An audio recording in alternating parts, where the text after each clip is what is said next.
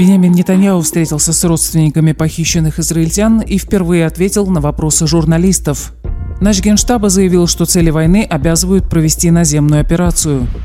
Ейр Нетаньяу впервые с начала войны опубликовал пост, в котором раскритиковал израильские СМИ. Далее подробно об этих и других событиях. Сегодня, 29 октября, вы слушаете новости Израиля за 24 часа. Премьер-министр Бенямин Нетаньяу вчера встретился с семьями похищенных израильтян. Источники, которые присутствовали при разговоре, утверждают, что он был очень тяжелым. Семьи похищенных потребовали от главы правительства, чтобы он вернул родных домой и что премьер несет за это ответственность. После встречи семьи похищенных провели пресс-конференцию. Они рассказали, что на встрече были сказаны тяжелые, но понятные вещи. В частности, что судьбы заложников должны быть приняты в расчет при проведении оперативных действий. Наконец, родные похищенных считают, что допустима сделка «все» в обмен на всех, и она получит широкую национальную поддержку.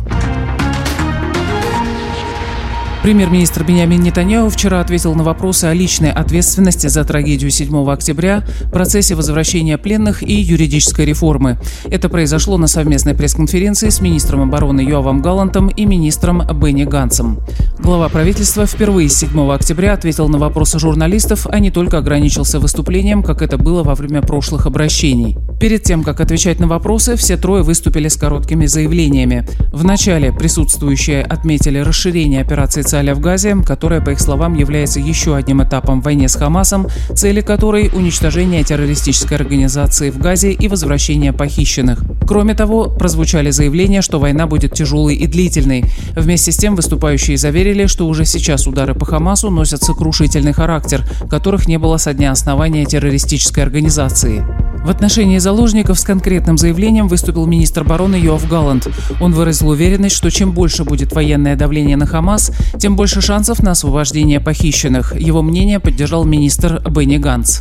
Затем присутствующие перешли к ответам на вопросы журналистов. Премьер-министру дважды в течение пресс-конференции в разных формах задавали вопросы, готов ли он взять ответственность за национальную трагедию. Нетаньяу свел ответ к одному заявлению. Речь идет о гигантском провале. После войны все должны будут дать ответы, включая меня. Сейчас моя миссия – спасти страну и привести наших солдат к полной победе над Хамасом. Цели войны обязывают провести наземную операцию. Не бывает достижений без риска, за победу приходится платить, заявил вчера начальник генерального штаба генерал-лейтенант Герцалеви в специальном обращении. Чтобы уничтожить врага, надо со всей силой зайти на его территорию, другого пути нет, подчеркнул наш генштаба. Алеви напомнил, что возвращение похищенных – наивысшая национальная цель войны. Наш генштаба также прокомментировал расширение наземных действий армии в Газе. По его словам, это еще один этап войны, при котором наземные силы действуют при массированной огневой поддержке. Он отметил, что враг несет тяжелые потери, а инфраструктура террора подвергается уничтожению. Алеви также заверил, что Цаль готов к любым сценариям развития событий. И Служба общей безопасности обнародовали вчера видеозапись допроса еще одного палестинского террориста, взятого в плен израильскими бойцами. Мы знали о том, что израильтяне не станут бомбить больницу в Газе и прятались в больничном подвале, сказал следователям пленный, назвавшийся Хасаном Хасином Зааребом. По его словам, когда израильтяне начинают бомбить и обстреливать, нужно прятаться в больницах, поликлиниках и школах. Это самые безопасные места, добавил пленный то время как США и весь мир требуют от Израиля пропуска гуманитарных конвоев для гражданского населения сектора Газы, в туннелях Хамаса сконцентрировано огромное количество продовольствия, горючего, медикаментов и всего необходимого на месяцы вперед. Об этом сообщает Нью-Йорк Таймс со ссылкой на арабские и западные источники. Хамас годами строил десятки километров туннелей под сектором Газы, и там он накопил все, что необходимо для длительной обороны. Это реальность, с которой царь столкнется, если он выполнит свою угрозу полномасштабного вторжения, цитирует издание ранее источник. По данным высокопоставленного ливанского источника, запасов Хамасу должно хватить на 3-4 месяца, даже если эти запасы не пополнять. С учетом провизии, которую Хамас забирает из гуманитарных конвоев, вдвое больше. Издание отмечает, у больниц, службы скорой помощи и пожарных в Газе есть склад топлива, но он намного меньше, чем у военного крыла Хамаса. По данным Израиля, террористическая организация располагает запасами до миллиона литров горючего.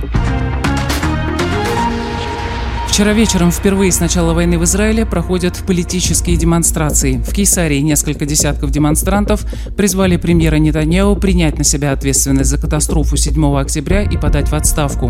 В Тель-Авиве прошла немногочисленная антивоенная демонстрация, участники которой потребовали немедленного прекращения огня и освобождения заложников. Большинство митингующих в субботний вечер не выдвигали политических лозунгов, а выражали солидарность с семьями похищенных террористами израильтян и требовали от правительства предпринять все меры для их скорейшего освобождения. Сотни демонстрантов собрались у штаб-квартиры Минобороны, где Нетаньяу встречался с представителями семей похищенных. Демонстрации с требованием немедленного освобождения заложников прошли также в Иерусалиме, Нетании, Герцлии, Бершеве и других городах. Сын премьер-министра Яир Нетаньяу, находящийся в США, вчера впервые с начала войны в своем аккаунте Instagram опубликовал пост. Опубликованный им текст содержит нападки на израильскую прессу, критикующую правительство.